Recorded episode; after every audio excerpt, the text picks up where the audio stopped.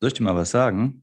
Eigentlich macht ihr alle, also ihr Landschaftsarchitekten, Architekten, wie ihr alle auf der Welt seid, ihr macht uns die Skateparks. Ihr wisst es nur nicht. Herzlich willkommen zu Let's Talk Landscape, dem grünen Podcast von Hochsee Landschaftsarchitekten. Willkommen zu Folge 41. Heute ist zu Gast bei uns ein ehemaliger Profiskater Ingo Naschold. Er ist Gründer und Geschäftsführer von Design Concepts, ein Planungsbüro für urbane Bewegungsräume, und er plant Skateanlagen und Parcours. Den öffentlichen Raum versteht Ingo als eine Bühne, auf der ständig neue Formen von Lebenskultur und Alltag entstehen. Als Sachverständiger für diese Themen äh, um Skaten herum wird er auch öfter als Berater in unterschiedliche Gremien eingeladen. Wie ihr euch denken könnt, geht es in der Folge um Skaten aber auch Themen, die man auf andere Sportarten oder auf Landschaftsarchitektur allgemein anwenden kann. Das Spannende am Skaten ist, dass damit eine Kreativität und eine Freiheit und eine neue Sicht auf urbane Strukturen mit einhergeht.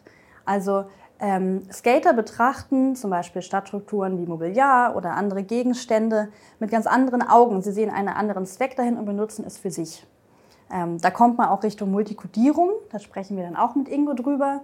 Ähm, aber auch, wann hat Multikodierung ihre Grenzen? Was muss man tun, damit der Begriff dann wirklich eine Stärke auch entwickelt? Wir besprechen mit ihm auch Beteiligung, ähm, wie man Beteiligung organisiert, damit sie auch wirklich funktioniert, wann sie besonders sinnvoll ist und wie man die Ergebnisse ähm, für sich deuten muss. Heute sind in der Folge mit Ingo Joberlissner und Klaus Hermann. Viel Spaß! Das ist auch schön. Du, bist, du hast einfach angefangen zu skaten, oder? Ja, damit hat es ganz ursprünglich angefangen. Das ist jetzt aber auch schon 30 äh, oder über 30 Jahre her. Und dann hat es mich irgendwann äh, mit den Skateparks gepackt.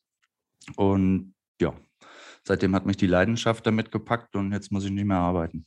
Jetzt machst du quasi den ganzen Tag nur noch das, was du gerne machst. Richtig. Das geht uns Gott sei Dank auch oft so, mhm. aber nicht nur. Ne? Aber es ist schön. Und sag mal, skatest du noch aktiv? Aktiv nicht mehr so wie, wie mal. Also vielleicht sind es jetzt doch zwei, dreimal im Jahr. Ich sollte eigentlich mal ein bisschen mehr. Ich gucke mal neidisch auf meine Mitarbeiter, die fahren dann doch ein bisschen mehr. Und bist du dann jemand, der aber ganz oft am Rand von so Skateparks steht und guckt, was die anderen machen? Ne, das auf jeden Fall. Das gehört ja generell zum Skaten dazu. Einfach gucken, was machen die anderen, Inspiration holen. Daraus besteht ja eigentlich auch Skateboarding, dass man guckt und sich von den anderen Sachen, die der andere macht, inspirieren lässt und die nicht nachmacht, sondern daraus vielleicht mal was ganz Neues macht. Und findest du das mittlerweile auch manchmal laut, wenn die da skaten und rumrumsen? Oder ist das was, was für dich einfach so ein normales Geräusch ist? Für mich ist es ein sehr normales Geräusch, aber ja, ich muss auch ehrlich sagen, Skateboardfahren ist laut. So, und wenn wir uns jetzt im Planungsrecht irgendwie und bei Baugenehmigungen bewegen, dann kommen wir zum Thema Lärm. Und das Thema Lärm, ja, das hat mich, glaube ich, die letzten zehn Jahre sehr, sehr geprägt. Und äh, ist auch ein Ding, wo ich bei einem Projekt als allererstes drauf gucke und auch ganz ehrlich den Leuten sage, nee, ist nicht. Ja, Hier also es hat uns, ja auch, hat uns ja auch begleitet bei unserem allerersten gemeinsamen Projekt ne, in Jüterburg damals. Wir haben überlegt vorhin, wann das war. Es muss irgendwie um, um 2010 oder so rum gewesen sein. Ähm, mhm. Da war, glaube ich, auch deine erste Frage, wie weit ist denn das eigentlich vom nächsten Wohnhaus weg? Aber das ist ja eigentlich auch schon, bringt äh, uns eigentlich schon so mitten rein in das Gespräch, habe ich das Gefühl, weil das ist ja so ein Punkt. Ne? Es soll immer möglichst weit weg sein, weil es laut ist. Und das ist auch so ein bisschen die Krux daran, dass man irgendwie denkt, dann kommen die Skateparks ja immer irgendwo an den Rand, wo keiner ist. Und das ist ja eigentlich auch nur teilweise lustig. Wäre ja schön, da gäbe es eine Möglichkeit, die mehr ins öffentliche Leben zu integrieren und in die Stadt zu holen. Und ja, es gibt immer zwei, zwei Seiten davon. Also Skateboarding in die Stadt zu holen, dafür brauche ich nichts anstellen. Skateboarding findet auf der Straße statt. Das heißt, die ganze Straße ist eigentlich ein Skatepark und derjenige, der sich inspirierend aus irgendwas draus machen lässt, der macht was draus. Oder die sind halt stumpf und sagen, hier ist kein Skatepark, hier kann ich nicht skaten. Ja gut, dann bist du nicht sehr fantasievoll und äh, findest keine Spots, denn Spots sind eigentlich, eigentlich der Skatepark, so die, die Straße. Und da hat es auch angefangen. Und Skateparks sind auch nur eine, künstliche Zusammenstellung äh, für ein Event. Beziehungsweise, ja, gibt es schon wieder ganz viele, jetzt gehe ich auch schon wieder zu tief. Also das kann man sehr weit auffächern und aber man kann sagen, Skatepark ist nicht gleich Skatepark. So, das ist vielleicht auch schon mal was, um das auch mal aufzudrehen. Wenn ich mir jetzt eure, eure Projekte so angucke, die Referenzen, dann sind es ja aber doch zum großen Teil Skateparks ne? oder Anlagen, die erstmal so oder so ähnlich heißen. Ja. Der Oberbegriff ist ja auch Skatepark. Ja. Ne? Deshalb heißt ja auch ein Autohaus erstmal Autohaus. Und dann kann man sagen, okay, hier gibt es Fiat, Opel und so weiter. Das Problem ist, dass in politischen Sphären oder auch in Verwaltungen oftmals das beim Skate Begriff Skatepark stehen bleibt. So, und dann suchen die nach einem Skatepark und dann finden sie einen Verkäufer, der ihnen einen Skatepark verkauft. Und dann kaufen sie etwas und dann wundern sie sich, warum die Skater damit eigentlich nichts äh, anfangen können, weil sie etwas gekauft haben und nicht geschaffen haben. Könnte man denn ein bisschen sagen, Ingo, dass äh, Skateparks eigentlich so der institutionalisierte Begriff äh, sind für eine begrenzte, ähm, komplett ausgestattete ähm, Anlage, die im Gegensatz eigentlich zu dem, der klassischen Herkunft des Skates äh, steht, nämlich dem Street Skateboarding? Hm, es, äh, auf der einen Seite ist es natürlich was anderes, aber auf der anderen Seite ähnelt es sich in dem jeweiligen Konzept. Äh, also Skatepark ist ja der Oberbegriff und da steckt ein Flow Skatepark dahinter oder vielleicht auch nur eine Mini-Ramp oder ein Bowl ähm, oder aber auch ein Plaza. So, Plaza ist halt auch eine Konzeptrichtung eines Skateparks, was auch das ist, was es so auch schon fast heißt, also ein Platz. Mhm. Denn wenn man mal guckt, was sind so die, die urbanen Skate-Räume, die äh, ja, die begehrt sind. Dann sind wir beim Jungfernstieg in Hamburg, dann sind wir bei der Domplatte in Hamburg. Wenn ich hier nach Münster gehe, sind wir beim Stadtwerkeplatz. Also das sind Plätze, ja, und wo man einfach fährt, wo man sich trifft und äh, wo man da zusammenkommt. Auch Schulhöfe sind äh, ganz große äh, Skate-Räume. Mhm. Ja, da ist viel glatte befestigte Fläche. Ne? Genau. Ja, ja, ja. Also eine Plaza hat ja jetzt hier gerade wieder eröffnet vor der neuen Nationalgalerie. Ne? Mhm. Das sind sie ja auch schon alle wieder da. Oder einige zumindest. Vor der, äh, da haben die so eine Schüssel gegossen, ne? Ich weiß gar nicht. Ach nee, das war vom, vom, äh, vom Museum. Ja, aber. Hier diese Einigkeit, das Einigkeitsdenkmal. Ich finde diese Begrifflichkeiten schon ganz, ganz äh, interessant. Ne? Also wir beschäftigen uns ja nicht schwerpunktmäßig mit Skateanlagen im Gegensatz zu dir, sondern wir haben immer wieder dieses Thema ähm, praktisch ähm, am Rande oder auch mal intensiver in unseren Projekten drin. Ich habe kürzlich eine, ähm, eine, Bachelorarbeit betreut von Philipp Murdoch. Ich habe dir die mal äh, geschickt, ja. dass du da vielleicht auch mal reinguckst. Die nennt sich The Landscape of Skateboarding. Und der hat sich sozusagen von seiner Begrifflichkeit äh, sozusagen mit dem Street Skateboarding beschäftigt und wie man sozusagen die Konflikte, die damit verbunden sind im urbanen Kontext, ähm, überwinden kann, indem man ähm, eben verschiedene Strategiekonzepte verfolgt. Also das ist ja schon was anderes als sagen wir mal, ein Skatepark, den man an einer Stelle ähm, errichtet, die dafür geeignet ist und die bestimmte Bedingungen erfüllt und die dann auch eine bestimmte Ausstattung erfährt. Wenn man versucht, sozusagen Street Skateboarding sozusagen in den urbanen Kontext sozusagen zu implementieren.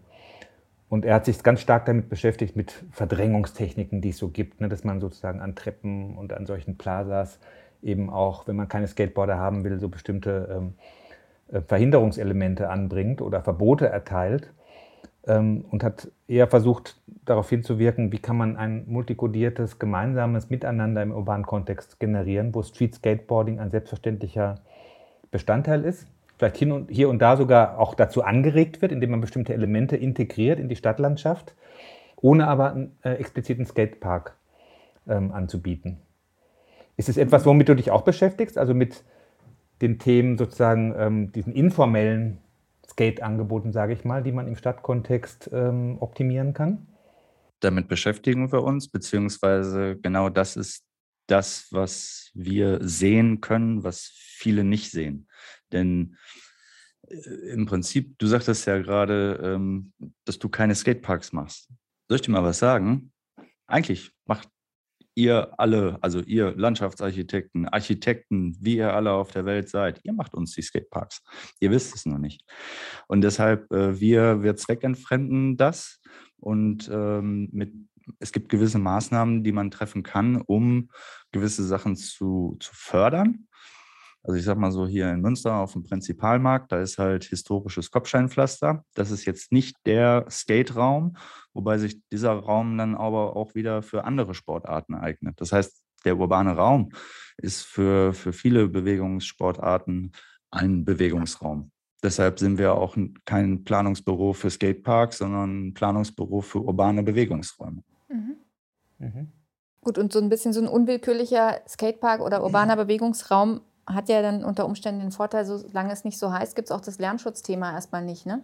Genau, weil das ist ja nichts, das ist ja nichts Offizielles. Also mhm. Also nehmen wir mal den Schulhof, ne? der ist irgendwie nachmittags ab äh, 4 Uhr leer und dann, und dann skatet man da. Und dann, ja, Kläger-Richter-Prinzip, ne? Mal funktioniert es, mal nicht.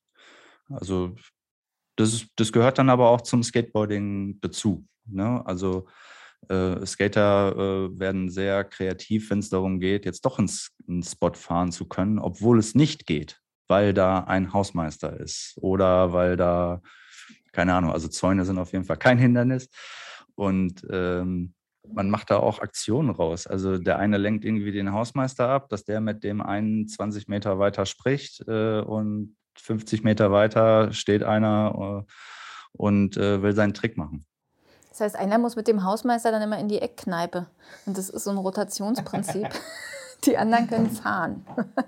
ist das vielleicht auch so ein, steckt da vielleicht auch so ein kleines bisschen der, äh, der Kern ähm, drin, den manche in der Gesellschaft sozusagen, ähm, ähm, warum manche in der Gesellschaft Skateboarding als Konfliktthema sehen, dass sie so denken, okay, die machen eigentlich so ein bisschen was Verbotenes, die halten sich nicht an Regeln, die übertreten Regeln, die wir mal aufgesetzt haben. Also da, da stelle ich mir so wie bei den Graffiti-Künstlern zum Beispiel oder bei vielen Street-Art-Bewegungen ähm, ja auch ein gewisses kreatives, äh, kreativen Kitzel irgendwie drin vor, genau wie du das beschreibst, die, diese, diese Grenzen auszuloten, die man so äh, sozusagen gesetzt kriegt, um ein bisschen drüber hinauszugehen. Ne? Und da könnte ich mir vorstellen, dass sag mal, ähm, eine etwas konservativer geprägte Gesellschaftsschicht genau das irgendwie auch nervig findet, dass da Leute irgendwie sozusagen ihre Gemütlichkeit und ihre Regularien irgendwie verletzen. Und da steckt ja aber auf der anderen Seite auch gerade das Coole für euch drin, das Kitzelige, stelle ich mir so vor. Von da ist so ein, so ein geschützter, eingezäunter Skatepark, der von äh, 10 bis äh, 16 Uhr genutzt werden darf. Und bitte nicht am Wochenende, eigentlich auch von der, vom Mindset eines klassischen Skateboarders vermutlich nicht unbedingt der liebste ähm, Ort, ne? Naja, es gibt ja in jeder Kulturszene immer, ich sage jetzt mal so eine, so eine Core-Szene, dann gibt es eine kommerzielle Szene und also, ne, also nicht jeder Skater ist ja gleich. Das ist ja, das ist ja das Schöne an einer Kultur, die ist ja vielfältig. Nur diese Vielfältigkeit, die, die sieht natürlich nicht immer jeder und dann hat jeder so seinen Standpunkt und auch das führt manchmal so ein bisschen zu Diskussionen, aber wenn du so einen richtigen Hardcore, Hardcore-Skateboarder fragst, dann ist für den Skatepark was Künstliches, wo man nicht fährt. Mhm. Und ähm, ne, es kommt auch darauf an, was, was, was für ein Territorium einem favorisiert ist. Also es gibt Leute, die fahren favorisiert, sage ich mal, nur Bowl. Also Bowl, diese, diese Schüssel, so wie man es auch in Berlin vom Gleisdreieck kennt. Und äh, die fahren dann nur in diesen Bowls. Ja? Also die fahren dann nicht in solchen Streetanlagen. Also die fahren da auch mal rum, aber die finden das dann auch so halb uninteressant.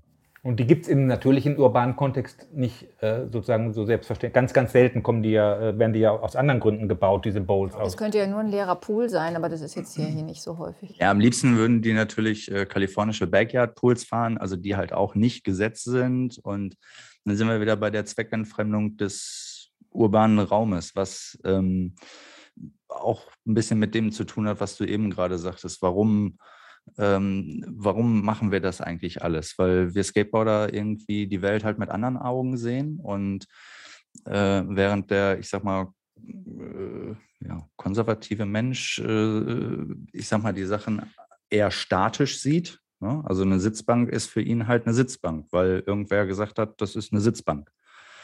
Und für uns ist das ein Bewegungsobjekt. Und äh, diese, diese dynamische Brille, das ist das ist, glaube ich, ein Teil auch dessen, warum es zu Konflikten kommt, weil die Leute halt nicht verstehen, dass man Sachen auch anders nutzen kann. Und das ist so der, das Urding des Skateboardings auch, Sachen nicht immer zu nehmen, so wie sie sind, sondern sie halt zu interpretieren und äh, neu zu inszenieren. Und äh, unsere Kulisse ist riesengroß, weil wir haben die Stadt. Wir müssen noch nicht mal etwas schaffen, sondern wir können uns unsere Skate-Spots selber machen. Und manchmal sieht man die auch gar nicht. Also es, oder beziehungsweise manchmal muss auch das Skateboarding sich erst dahin entwickeln, dass man etwas nutzen kann. Zum Beispiel Rails. Ja, also Rails, wo die dran lang rutschen. War es früher irgendwie, ja, da hat man so das Rail genommen, was man da irgendwie hatte. Heute kann das gar nicht lang genug sein. Mhm. Ja, wenn heute mal einer so zehn Meter mit so einem Trick grindet, ist auf jeden Fall schon was Besonderes. Okay, also das heißt, dann ist sozusagen auch der Ansporn, das, was man vorfindet, an Chancen und Möglichkeiten zu nutzen zum Skaten, ähm, darauf muss man sich dann vielleicht auch einstellen, neue Tricks erfinden oder neue Möglichkeiten, das zu nutzen. Es liegt an der Kreativität von einem selber. Deshalb, wenn ein, deshalb finde ich es auch immer ganz schlimm, wenn ein Skatepark eröffnet wird, dass die Leute sagen, ey, der Skatepark ist scheiße, hier kann ich kann nicht das, ich kann nicht das. Ja, sorry, dass du nichts kannst. Also, es liegt nicht am Skatepark. Äh, wenn du nicht kreativ genug bist, um mit dem, was du vorfindest, etwas anzufangen, dann bist du der konservative Mensch, der der Skateboarder eigentlich nicht ist. So, und äh, was, was, was, denkst du denn, ähm, sind die Hauptgründe, warum sozusagen Leute sagen, die Sitzbank ist zum Sitzen da oder der, der Bordstand ist dazu da, dass die, das Regenwasser da abfließt und zu nichts anderem? Ähm, was ist der Grund, warum man ähm, sozusagen die Skater mh, mm, ausschließen möchte von alternativen Nutzung von äh, den städtischen Räumen? Du hast vorhin den Lärm angesprochen. Was sind denn so die anderen Themen, die sozusagen äh, auf Vorbehalte stoßen? Lärm ist ein Thema, äh, Beschädigung ist auf jeden Fall ein Thema, denn Skateboarding, ja, Skaten kratzt ein bisschen an den, an den Materialien. Wobei das aber auch eine Sache ist, äh, da können wir, glaube ich, eine Grundsatzdiskussion drüber anfangen, denn äh, ne, die große Frage, wem gehört die Stadt, äh, ist ja auch nicht richtig beantwortet. Und äh, das fällt so ein bisschen auch da rein. Also da werden halt Sachen gebaut, äh, um sie zu nutzen. So. Und irgendwer hat gesagt, diese Bank, äh, dieses, dieses Objekt ist dazu da, um darauf zu sitzen. So, da haben sich irgendwie alle drauf verständigt und plötzlich kommt jemand und sagt, nö, da sitze ich nicht drauf, da rutsche ich dran lang. Und das ist so das, was die Leute nicht verstehen, weil denen einer mal gesagt hat, das ist so.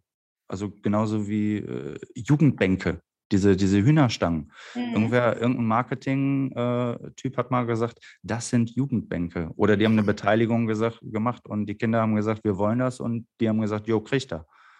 Aber das ist, das ist, das ist erfunden.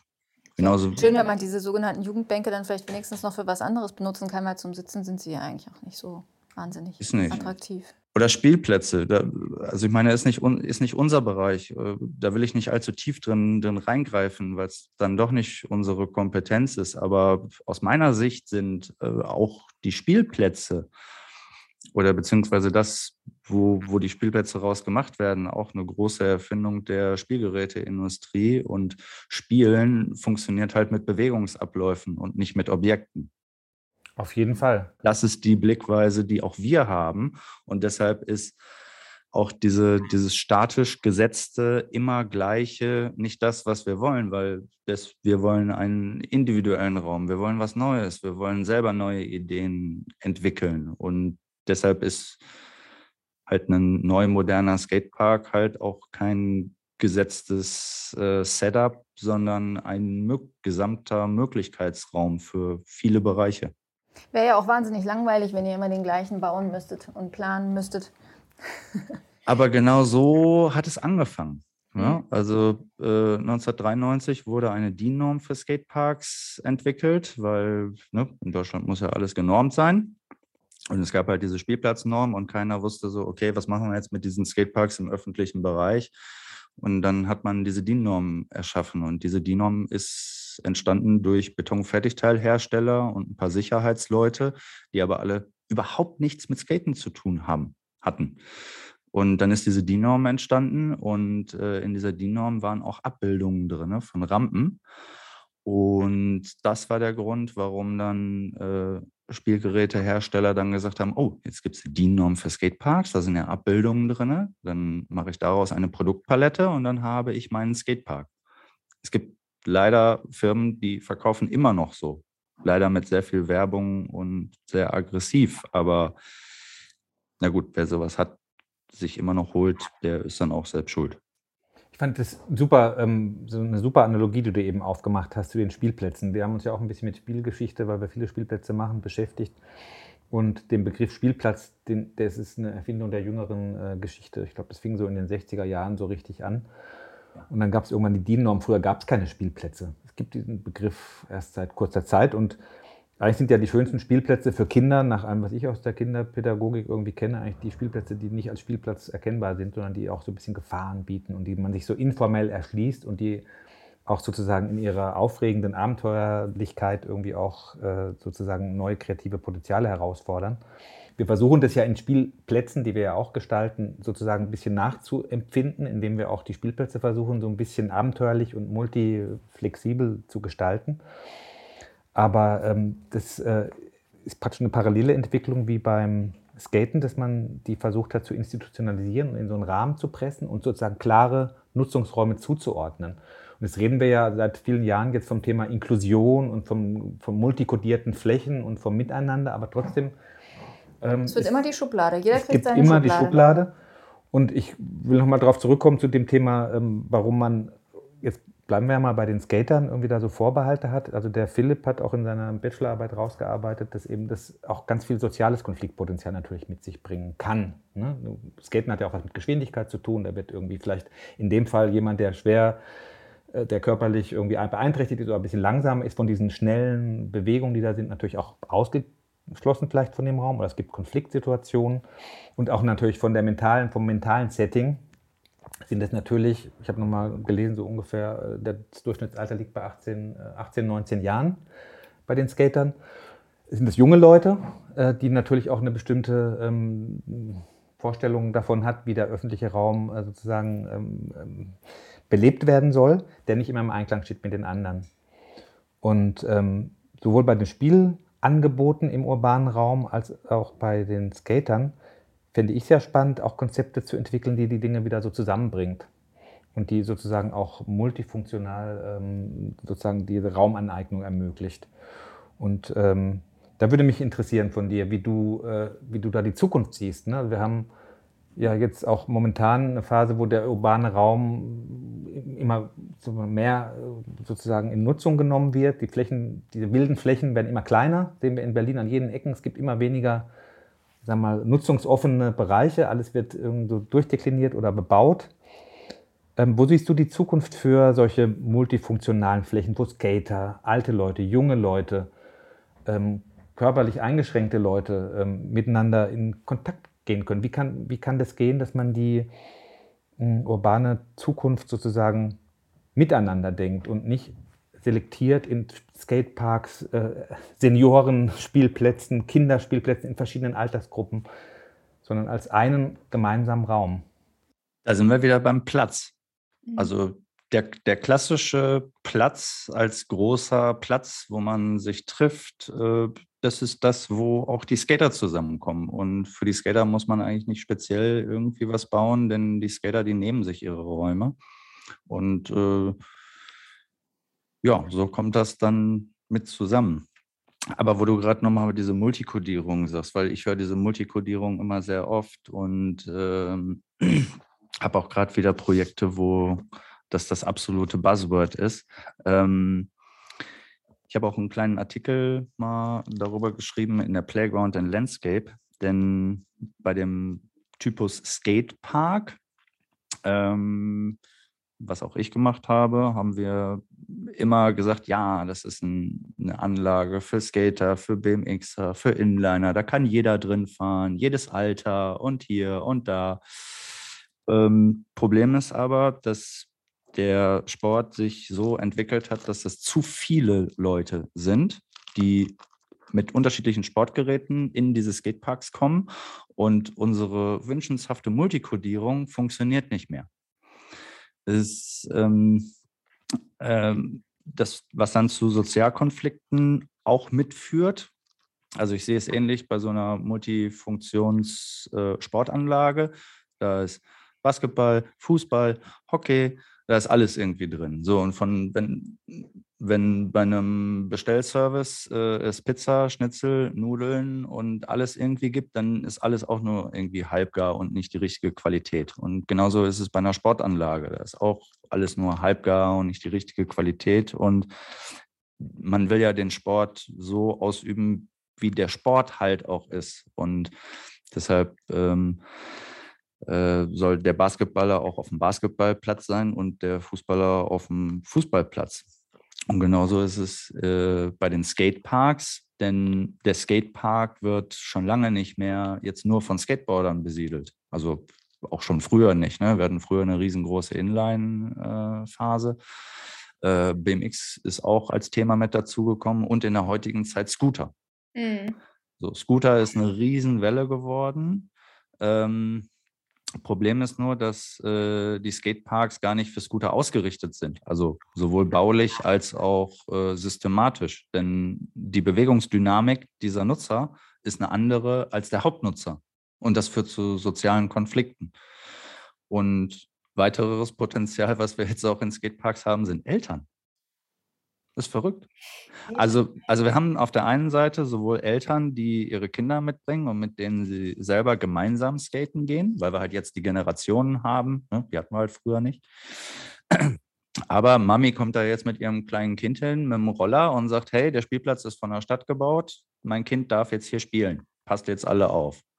So, das Problem ist aber, dass diese Anlage ab acht Jahre ist und so funktioniert, dass man so ein bisschen die Augen aufhält und Kinder halt nicht unbedingt die Augen aufhalten, sondern spielen gehen.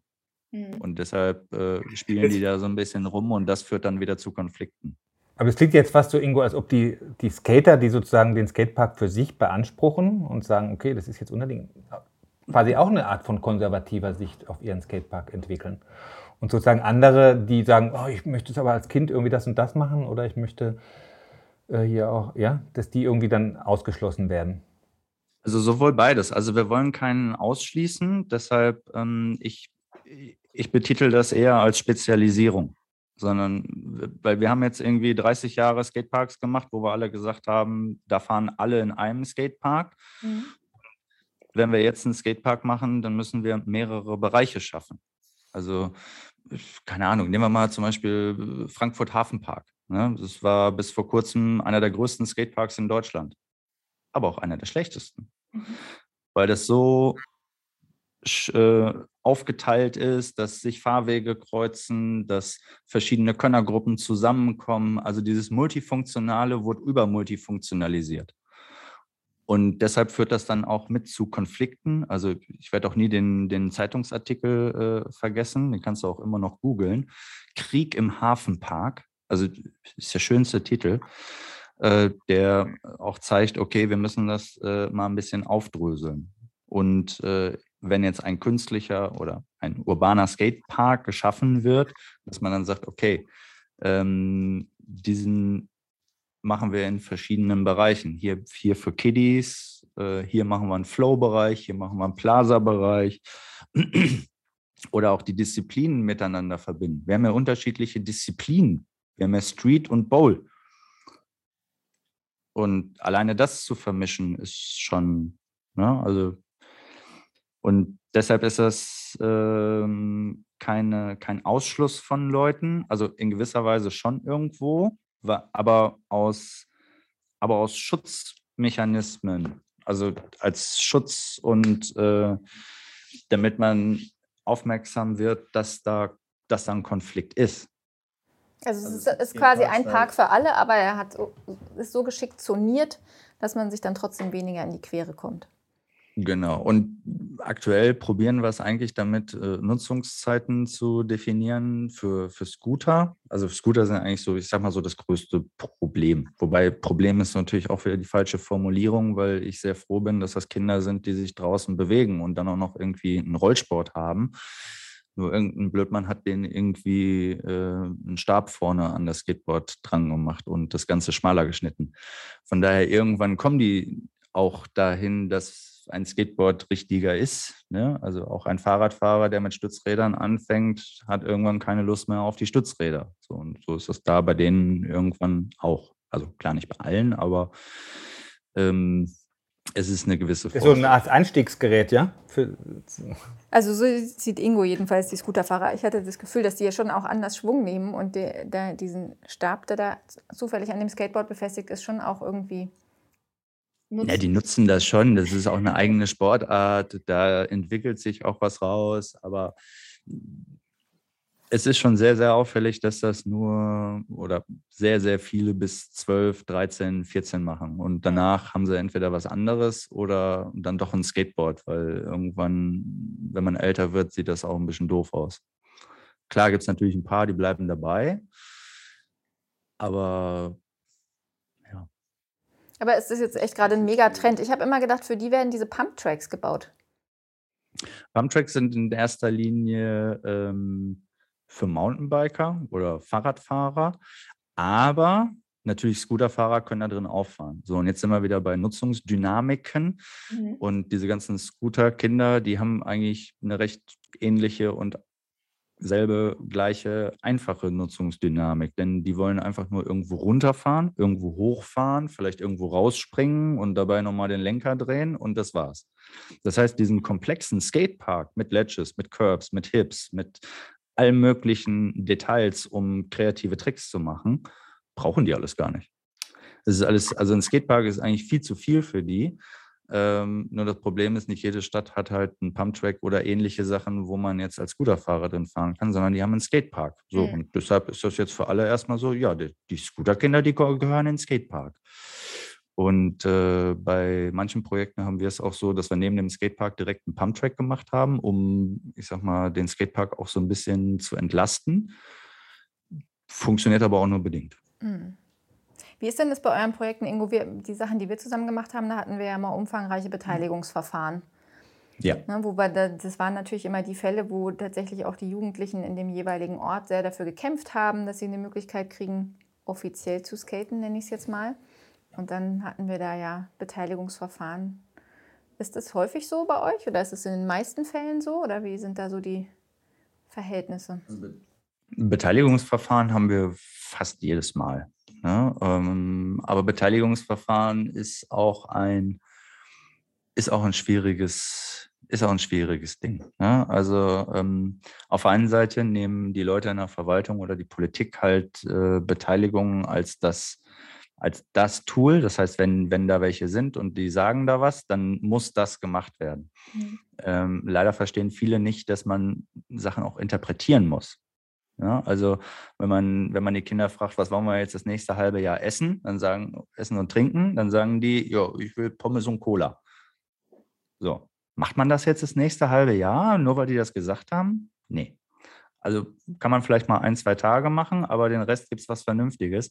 Und so sehen wir uns auch in der Beteiligung. Also nicht als diejenigen, die irgendwas nachbauen, was die Kinder sagen oder was der Bauherr sagt, sondern wir müssen sowohl die Bauherreninteressen als auch die jugendlichen Interessen nehmen und die in eine Anlage verpacken, die sie, mit der, mit der sie Spaß haben. Und mhm. wie ich auch eben schon mal sagte, manchmal habe ich eine Situation, äh, der Skatepark ist ja voll scheiße.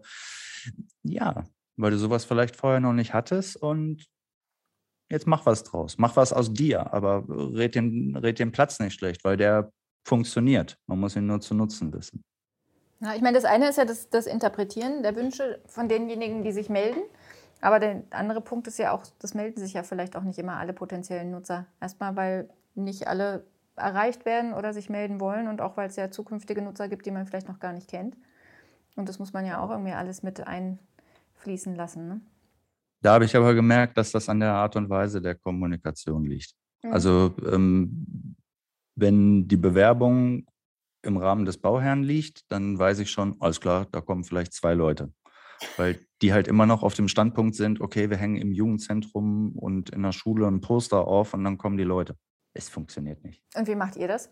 Naja, wir bewerben das in sozialen Medien. Meist suchen wir noch den Kontakt lokal zu Skate-Shops, zu Vereinen oder zu irgendwelchen Liedern. Also es gibt äh, immer irgendwelche Leader-Groups in äh, Städten, was Skaten angeht, äh, an die man sich wenden kann. Und vielleicht manchmal sehen die das nicht, kennen die nicht oder sind nicht mutig genug, das dahin zu geben.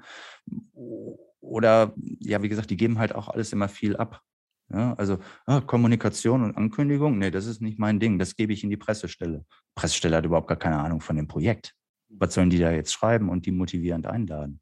Mhm. Wie kann man das denn hinkriegen, dass man ähm, sozusagen in der Zukunft die verschiedenen Akteure im öffentlichen Raum miteinander äh, zusammenkriegt? Du hast jetzt viel davon gesprochen, dass man sozusagen innerhalb der Skateparks multifunktionale Räume schafft, beziehungsweise Räume definiert für verschiedene Altersgruppen zum Beispiel oder für verschiedene Arten von, äh, von Akteuren, die das eher sportlich machen, die das eher lässig machen, die das irgendwie ähm, verschieden nutzen. Aber wie kriegt man die anderen Teile der Stadtgesellschaft mit in solche Konzepte rein? Ich meine, so eine Skateanlage kann ja auch unheimlich attraktiv sein, um sich da im Umfeld der Skateanlage sozusagen aufzuhalten, den Leuten zuzugucken oder sich da auch ähm, sozusagen ähm, Anregungen zu holen und irgendwie auch in Kontakt miteinander zu treten. Das finde ich ja eigentlich ganz wichtig, dass diese diese, ähm, diese Fokussierung auf seine eigene Blase so ein bisschen durchbrochen wird hier und da. Ne? Dass nicht nur die Skater und die Konservativen und die Alten und die Jungen irgendwie zusammenglucken, sondern dass man miteinander in Austausch tritt. Und das ist ja gerade in unserer Gesellschaft gerade nicht so im Moment unsere allergrößte Stärke, dass wir solidarisch miteinander und gemeinsam unterwegs sind, sondern jeder guckt so nach, nach seinem eigenen Interesse. Und können, können denn da solche Orte, ob jetzt Skatepark oder im informellen Kontext, auch durch Beteiligungsverfahren so begleitet werden, dass da ein größtmögliches Miteinander entsteht in den unterschiedlichen Nutzungsgruppen des urbanen Raums? Also das, das Miteinander kann man natürlich nicht herbeibeschwören und das ist alles immer eine, eine, eine Sache der Örtlichkeit und der sozialen Zusammenhänge von Gruppen, die dann irgendwie zusammenkommen. Weil es gibt Orte, da kannst du hinsetzen, was du willst. Das funktioniert nicht. Gibt aber auch Orte, da kannst du hinsetzen, was du willst und es funktioniert. Und ähm, ja, das, also eigentlich das, das äh, Ziel muss sein, äh, Bewegungs- äh, und Zusammenkunftsräume zu schaffen. Also ich sage mal auch gerne, dass ein, ein Skatepark ist nicht nur ein Ort der Bewegung, sondern ein Ort der Begegnung. Und äh, diesen, diesen urbanen Platzcharakter, was ich ja eben schon mal sagte, was ja ein Territorium ist, wo wir Skateboarder immer gerne sind, weil da halt auch viele, viele andere sind. Ne? Also man denkt immer, der Skateboarder, der will auf den Platz fahren, damit jeder sieht, dass er seinen Trick da gemacht hat. Ja, hat vielleicht auch einen kleinen Teil damit zu tun, aber im Endeffekt wollen wir einfach äh, Teil des Großen sein, mit allen zusammen und äh, gemeinsam auf, dem, auf, dem, auf einem Platz was machen und nicht irgendwo künstlich hingeschoben werden. Und äh, ja, wie gesagt, auf Plätzen funktioniert das gut. Das heißt, äh, die, die urbane Stadtplanung muss eigentlich nur dahin gehen, mehr Freiräume zu schaffen, äh, mehr Parkanlagen, mehr Grünanlagen, weil auch in diesen Grünanlagen kann man ja ähm, wieder Bewegungsräume auch schaffen.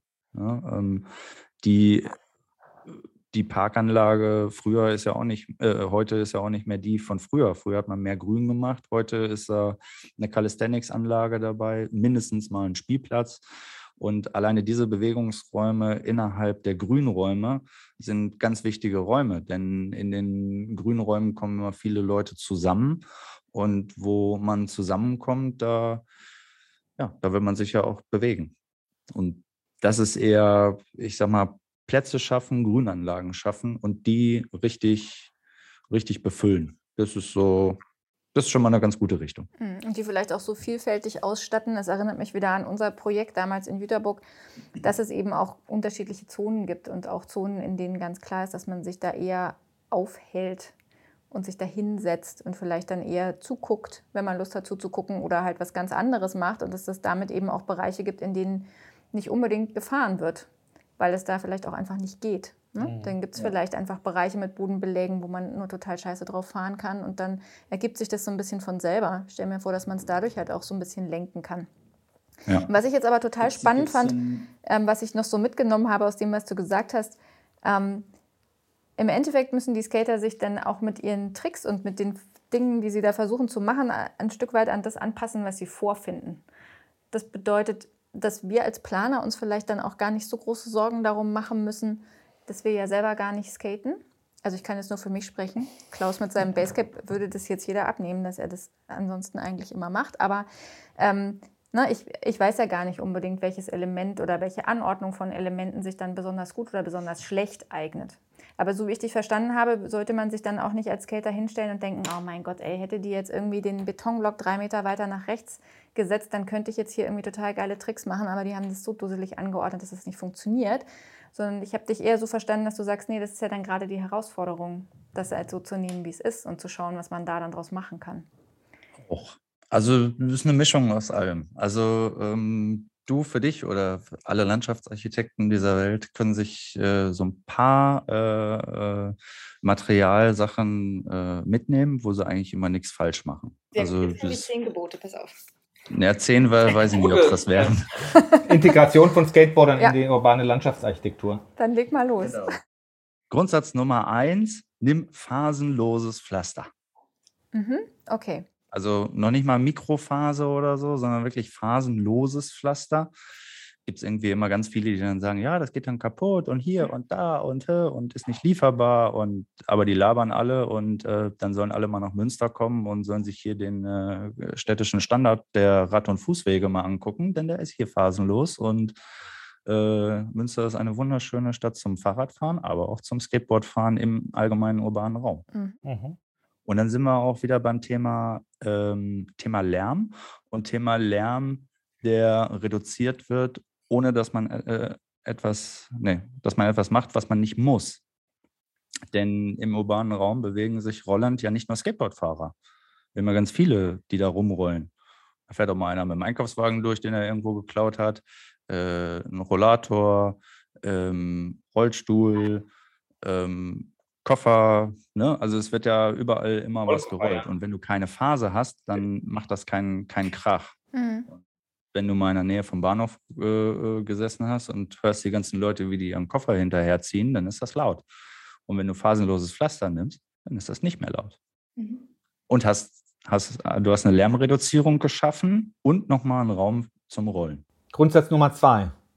Grundsatz Nummer zwei. Verwende keinen Edelstahl. Edelstahl ist verboten. Ja? Echt? Warum? Weil man ja mit den Skateboardachsen äh, da dran rumrutscht und äh, Edelstahl ist ein weiches Metall und Skateboardachsen sind aus Aluminium, was auch ein weiches Metall ist. So, und wenn du weiche Sachen aneinander rutschen willst, dann funktioniert das erstmal schlecht, weil das ist dann so wie Gummi auf Gummi. Und äh, deshalb nimmt man da immer verzinkten Stahl. Das heißt, die ganzen Treppengeländer oder Kantenschutze äh, überall, die aus Edelstahl sind, die ja, die grinden nicht so schön. Also es geht, wenn man da ordentlich hinterher wächst, aber dann sind wir wieder auch bei. Ähm, also ihr macht die dann bewusst stumpf. Das sind ja schon Geheimtipps wahrscheinlich für. Ihr macht die bewusst stumpf, die Edelstahl, äh, die Edelstahlkanten, damit sie besser äh, grinden. Ja, also es kann natürlich auch wieder umgekehrt ausgelegt werden. Ne? Also nimm Edelstahl, dann geht es nicht, beziehungsweise genau. es, es, geht, es geht trotzdem, man, man, muss es dann nur bearbeiten. Das sind dann immer diese schwarzen Flecken, die dann an den Kanten sind, denn diese schwarzen Flecken, das ist Wachs. Mhm. Das heißt, je, je, je mehr schwarze Flecken ich an einem Objekt sehe, umso schlechter ist das zu grinden und umso mehr äh, bereiten die das Ganze vor. Okay. Mhm. Genauso ähnlich, wie du es ja eben sagtest, keine Ahnung, sagen wir mal, da sind Treppenstufen und dann will man da runterspringen und dann ist irgendwie ein Meter vorher Kopfsteinpflaster. So, wenn man das aber nutzen will, dann ja, entweder geht man da irgendwie kurz vorher hin und nimmt ein paar dünne Holzplatten und klebt die irgendwie auf den Boden, dass man da irgendwie gerade eben so mal eben drüber kommt und dann macht man das danach wieder weg und dann ist gut.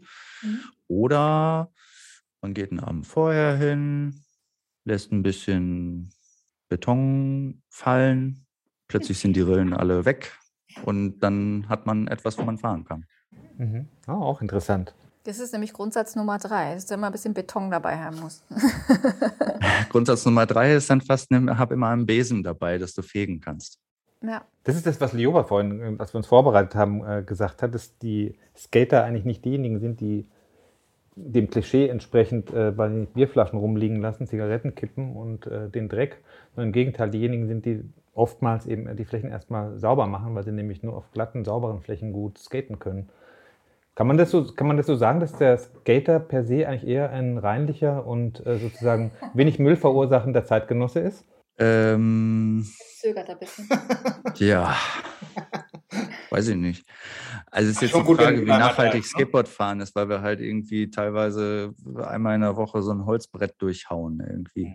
Aber es hat sich ja auch schon eine Recycling-Industrie daraus entwickelt, wo die Leute aus den alten Skateboards wieder, wieder was Neues machen. Mhm.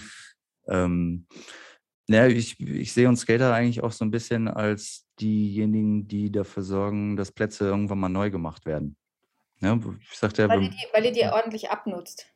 Weil wir die ordentlich abnutzen. Und das ist ja auch eigentlich das, ne, wieder die Frage, wem gehört die Stadt oder wofür ist die Stadt und wofür sind die Plätze gemacht. Ähm, die ganzen Plätze sind keine, das sind keine Vitrinen und keine Deko-Ausstellungsstücke, ähm, sondern die sollen genutzt werden. Und wenn sie genutzt werden, dann ja, hat man halt Nutzungsspuren. Und die einen mal früher, die anderen mal später.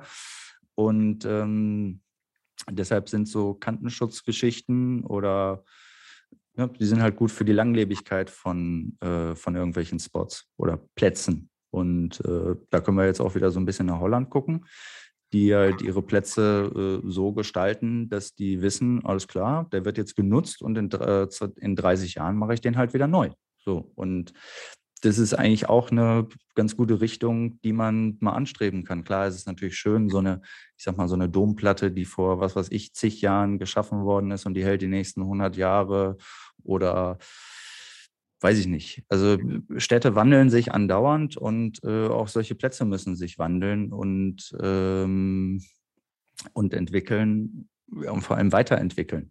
Weil auch manchmal mit der Positionierung eines Platzes dieser Platz ja auch nicht, nicht durchgedacht ist. Und die Menschen sind auch nicht so, wie sich die Planer das vielleicht gedacht haben. Und dann muss man da vielleicht auch nochmal modifizieren. Oder, oder. Also wir sehen uns so als Teil der Nutzung, der, der Nutzungskette, die, sie, ja. die äh, dazu beiträgt, dann auch wieder irgendwas dann auch mal wieder neu zu machen, weil wir es dann genutzt haben und dann ist das Geld auch gut investiert gewesen. Das finde ich ist übrigens auch ein interessanter Aspekt, der uns bei vielen anderen Projekten begleitet, wie man seine Freianlagen nachhaltig gestalten kann und auch so gestalten kann, dass man sie nochmal weiterentwickeln kann. Ne? Du hast jetzt von, von 30 Jahren gesprochen. Ähm, ich würde auch mal sagen, so ein Spielplatz ist selten länger als 20 Jahre äh, sozusagen im Gebrauch. Wenn er gut genutzt ist, ist er nach 20 Jahren, auch wenn du ihn sehr, sehr, sehr stabil gestaltest, ist der sozusagen zumindest dringend überholungsbedürftig. Skateparks auch. Ja, und bei Skateparks ist es ähnlich. Es haben sich neue Nutzungen ergeben, neue, äh, neue Aspekte. Ich finde es eigentlich schön, wenn man ähm, auch bei den Skateparks oder bei, sagen wir mal, auch bei, de, bei der Stadt, bei der urbanen Stadtentwicklung kontinuierlich die äh, Anlagen weiterentwickeln könnte. Wenn es sozusagen ein Begleitgremium gibt oder vielleicht auch im Idealfall ist es auch mal der Planer zusammen mit den Beteiligten vor Ort, der Anlagen nachjustiert, der einfach sagt, nach ein, zwei Jahren das und das funktioniert doch nicht so, wie wir uns das gedacht haben oder es gibt hier Konflikte. Wir, ähm, wir schärfen da mal so ein bisschen nach oder wir tauschen auch mal was aus. Und das ist ein Problem, das wir ganz häufig haben bei Spielplätzen, bei Freianlagen, dass einfach kein Budget dafür da ist. Eine einmal investierte Anlage nochmal innerhalb des Nutzungszeitraums von 15, 20 Jahren zu überarbeiten oder nachzujustieren. Und das fände ich äh, gerade in dem Bereich, der so schnelllebig ist oder der sagen wir, auch so einem starken Abnutzungsdruck unterliegt, ja, wie beim Skaten, wo ja einfach schon auch viele Leute und auch mit, mit roughen äh, Methoden irgendwie da ähm, den Raum nutzen, dass man da äh, die Möglichkeit haben sollte, so ein bisschen nachzu, nachzusteuern. Ist natürlich bei einer, so einer Bowl nicht so einfach, ja, die ist natürlich dann irgendwie, wenn die als Betonmasse dann da einmal gegossen ist, dann wird man die nur in Teilen ähm, nachjustieren können, aber auf so großen Flächen, wo auch verschiedene Nutzungen vielleicht sich überlagern, wo man dann merkt, Mensch, diese Bank, äh, die steht hier einfach falsch. Das ist einfach äh, ständig Konfliktpotenzial, weil die Leute, die da sitzen wollen, sich ständig irgendwie kabbeln mit den, mit den Skatern. Die müssen wir woanders hinstellen oder wir müssen sie umbauen. das wäre eigentlich toll, wenn so ein Raum sich entwickeln dürfte. Hm? Hin und wieder sind ja auch mal Bäume und Pflanzungen äh, dann in solchen Skateanlagen zumindest am Rand integriert, da wo sie nicht so viel Laub für euch und Konflikte abwerfen. Aber ähm, das gehört ja auch dazu, dass man ähm, auch Pflanzen sozusagen einen Entwicklungsraum ähm, ermöglicht und auch mal was, äh, was verändert. Mhm. So einen Raum haben wir hier in Münster eigentlich. Denn äh, der Stadtwerkeplatz, den ich eben sagte, das ist im Prinzip ein großer Platz. Ich weiß nicht, wie groß ist denn der? Hm. Vielleicht so 3000 Quadratmeter oder so. Und das ist einfach ein gepflasterter Platz. Der ist einfach gepflastert. Da waren so ähm, zwei, ähm, ja, so zwei Kuchenstücke drauf, die man praktisch als äh, Curb grinden konnte. Und ähm, es hat sich ja viel, viel, viel Skaten auf dem Platz entwickelt. So und äh, das ist eigentlich von den Stadtwerken auch sehr positiv aufgefasst worden, weil das war halt direkt bei denen vor der Tür. Also vorm Haupteingang sind den ganzen Tag irgendwie die Rolli, äh, die Skater rumgefahren. Und ähm, die wollten nicht, dass die äh, die ganze Zeit vor den Treppen fahren, weil ne, dann hat man vor den Treppen, dann hat man da gesessen und was aber, also nach Feierabend ist das für die völlig in Ordnung, dass da abgehangen wird und das gemacht wird. Nur während der Arbeitszeiten war das halt ein bisschen doof.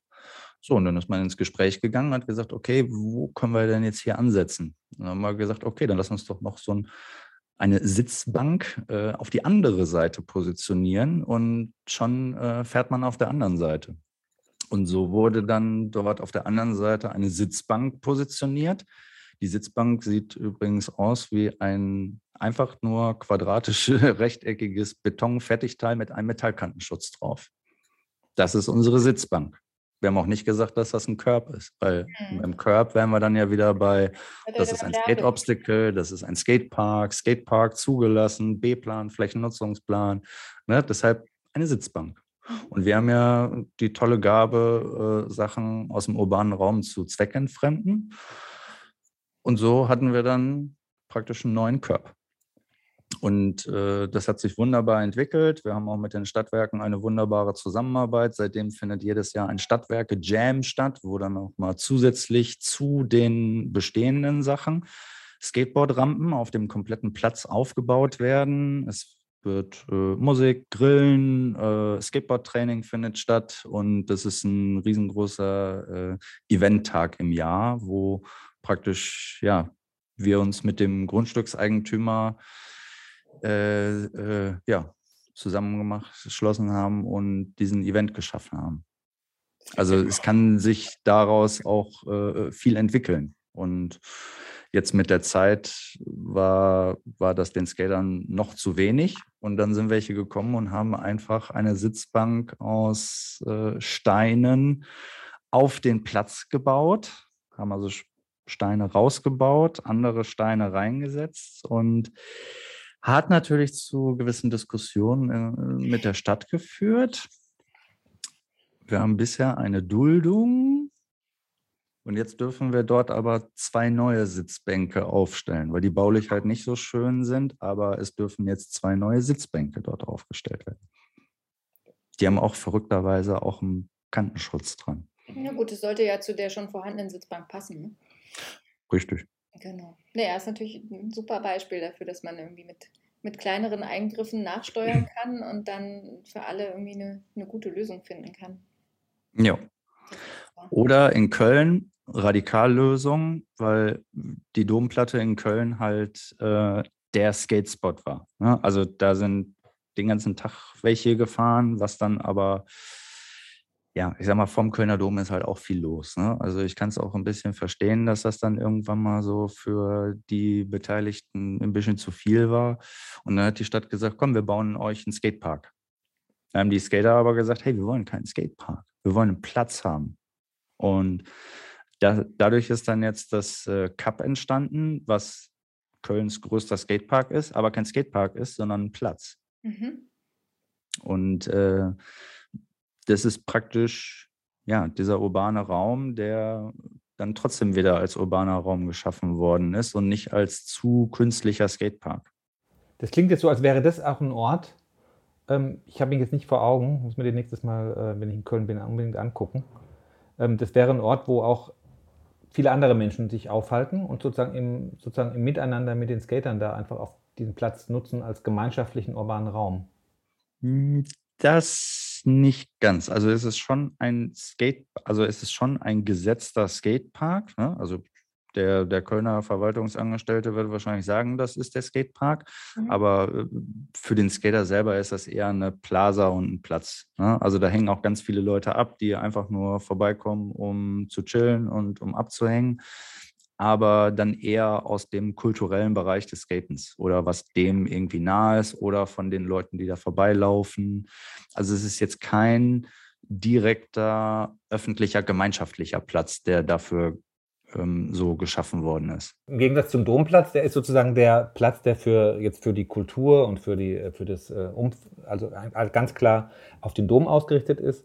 Wie der Name ja auch schon sagt, ist der Platz, den ihr jetzt da gefunden habt, schon ein Platz mit Schwerpunkt Nutzung Skaten. Kann man so sagen, ne? Das äh, mit Schwerpunkt Skaten auf jeden Fall, ja. Aber was man vielleicht auch als Beispiel äh, nehmen kann, ist in äh, Innsbruck der Landhausplatz. Mhm ist ein riesengroßer Platz, der äh, auf den ersten Blick für einen Skater eine absolute Traumlandschaft ist. Überall kleine Wellen und hier und da. Und ähm, auch da ist es so gewesen, dass der Planer eigentlich gar nicht äh, wollte, dass der, dass da sowas, also der wollte gar keinen Skatepark machen. Also er hat sich dieser Form gar nicht bewusst, war, war sich gar nicht bewusst, was er da, dort schafft. Und als es dann mit Beteiligung und so weiter losgeht, haben die dann festgestellt, oh, das ist ein toller Skatepark. Und dann haben die sich aber auch mit den Skateboardfahrern zusammengesetzt und ähm, man hat gewisse Regeln entwickelt, wo man skaten darf und wo man nicht skaten darf. Ähm, und man hat den Platz halt jetzt gebaut mit dem Kompromiss, oder was heißt Kompromiss, äh, halt mit dem ähm, mit der, mit der Idee, da alle zusammenzubringen und dass man dort auch skaten kann. Und das skaten auch wirklich viele. Also es gibt amerikanische Skateboard-Teams, die fahren dahin, um da ein paar Fotos zu machen für ihr Video. Ähm, und äh, das ist aber natürlich auch ein krass auffälliger Platz, weil der diese Betonfläche hat. Ne? Also ja. das ist schon irre. Das ist ja auch unter Landschaftsarchitekten, die mit Skaten gar nichts zu tun haben, bekannt, weil das schon beeindruckend ist, mitten in der Stadt. In der Nähe von Karlsruhe wurde jetzt auch nochmal so ein ähnlicher Platz geschaffen. Ich weiß jetzt leider noch nicht, wo irgendwo, äh, irgendwo, na egal, auf jeden Fall auch so, so runde, so runde Formen im urbanen Raum, die, ja, die kommen ja jetzt ganz gut an. Mhm. Bringt mich so ein bisschen zu einem Thema, was wir noch anschneiden wollten. Es ist halt schon alles unter Einsatz von ganz schön viel Beton. Ne? Also, ja. weil es halt nun mal so schön glatt ist und hart und stabil. Ja. Ähm, ist natürlich jetzt nicht der allernachhaltigste Baustoff. Ne? Gibt es denn da auch so Ansätze, dass man sagt, ähm, Recyclingbeton wird eingesetzt oder man versucht irgendwie noch Materialien zu finden, die mit ein bisschen weniger Energie- und Ressourcenaufwand realisierbar sind? Ist noch kein Thema, was irgendwie diskutiert wird. Und ich glaube, dass wir im Skatepark-Bereich, was das Thema Beton und Nachhaltigkeit angehen, auch ganz hinten dran sind. Also wir sind ja jetzt schon ganz hinten dran. Ne? Wenn teilweise die ähm, Baufirmen bei einer Betonfirma anrufen, sagen die, ach süß, 90, 100 Kubik wollt ihr haben? Naja, dann geben wir die euch ja. Also, also wir sind noch lange nicht in irgendwelchen äh, Sphären, wo sich merkbar eine Nachhaltigkeit mitentwickeln kann, weil die Sachen, die wir hier verarbeiten, äh, äh Peanuts sind. Ja? Und ähm, Beton ist nun mal das Material, wo man am besten drauf rollen kann. Und äh, wir haben die Firmen, die diesen Beton sogar noch händisch glätten können. Deshalb hat er auch das Denkmal in Berlin auch eine Skateboard-Firma gemacht, weil das halt organische Formen sind, die ein deutscher Betonarbeiter nicht hinkriegt, weil der kennt nur gerade und rechten Winkel. Und äh, dadurch, dass wir durch diese, einmal durch unseren Sport eine gewisse Brille haben, ähm, haben wir auch das Verständnis für diese urbanen Formen und äh, diese urbanen Formen können wir halt lesen, weil der normale Betonarbeiter braucht halt Pläne und dann arbeitet er nach Plänen. So, aber der, der Skateboard-Betonarbeiter, klar braucht er auch Pläne, aber der braucht da nicht alles drauf. Der hat da fünf Zahlen drauf und dann weiß er alles klar. wenn ich die zusammenführe, habe ich so eine Sinuswellentangente, Radialität zueinander, dass das dann auch miteinander funktioniert. Das heißt, der, ähm, diese, ja, diese Fachkenntnis ist auch nochmal was ganz, ganz Spezielles. Und auch bei den Pumptracks ist auch was ganz, ganz Spezielles. Also jeder Asphaltbauer, der meint, jo, das kann ich auch, ja, viel Spaß. Das soll er mal ausprobieren. Ich habe zwei Firmen schon gehabt, die das mal machen mussten, weil sie ausschreibungsmäßig gesagt haben, hey, ich kann das und ich habe den billigsten Preis. Haben sie leider nicht so gut hingekriegt und machen das auch nie wieder. Haben sie im Nachhinein gesagt. Also oh, für den Preis ist ja voll aufwendig. Ja klar, ist aufwendig. Habe ich ja vorher gesagt. Aber warum hast du so einen billigen Preis abgegeben? Aber da sind wir wieder äh, an Stellen des Vergaberechts, die manchmal auch ein bisschen scheiße sind und ja. äh, nicht zu dem Ergebnis führen, was man eigentlich gerne hätte, weil irgendein ähm, Generalunternehmer meint, irgendwie den billigsten zu nehmen, der aber überhaupt gar keine Ahnung hat von dem, was er da tut. Das begegnet uns ja auch immer wieder. Das ist ja gar nicht so einfach, das dann durchzusetzen, dass da, dass da Kriterien angesetzt werden, die sowas möglichst vermeiden. Ne? Das, ja, darum ist es wichtig, das LV richtig zu formulieren und auch mit Referenzen und fachspezifischen Sachen, ja, das so zu formulieren, dass da nicht Hans Franz Beton oder Asphalt Johnny da äh, sich da drin versuchen kann. Also es darf sich jeder gerne versuchen, aber das soll er bitte in, im Kämmerchen machen und, und nicht mit meinen Projekten. Nee, das heißt, es war jetzt Grundsatz Nummer vier, glaube ich, ne, das LV ordentlich ja, zu formulieren. Auf jeden Fall. Ja. ja, vielleicht zum Abschluss noch eine Frage an dich, Inge, wenn du dir dein absolutes Lieblingsprojekt backen könntest, was du gerne bearbeiten möchtest mit deinem Team, was wäre das? Ein Lieblingsprojekt. Ich habe schon so viele Projekte, die eigentlich ganz schön sind. ähm, ein Lieblingsprojekt.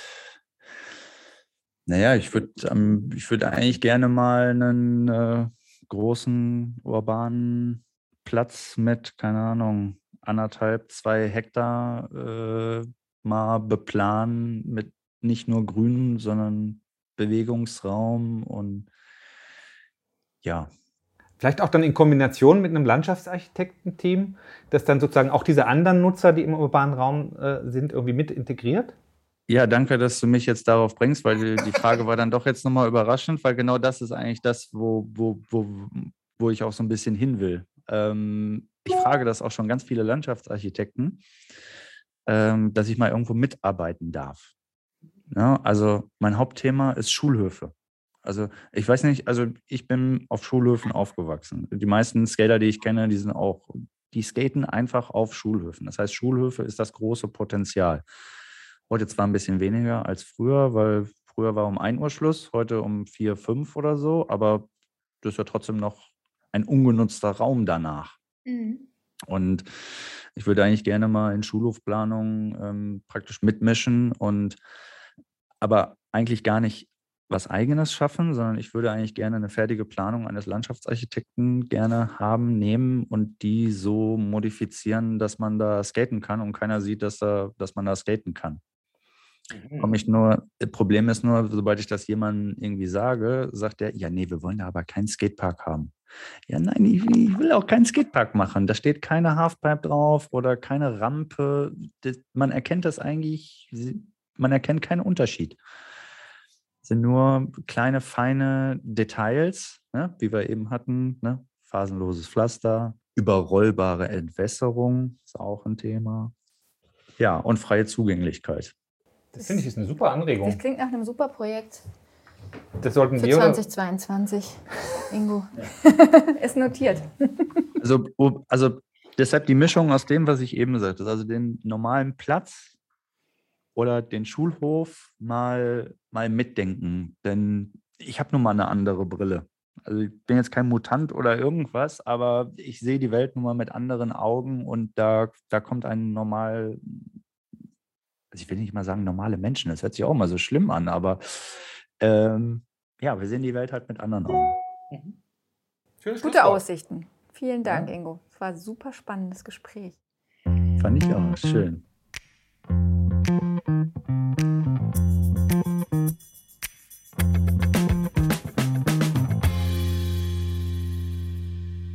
Ich fand die Folge wirklich interessant, weil Skaten in der Stadt ein Thema ist, was uns ständig begegnet und wir als Landschaftsarchitektinnen und Landschaftsarchitekten auch einiges dafür tun können, dass so neue Formen von Sport und Kultur auch einen Ort für sich in der Stadt finden.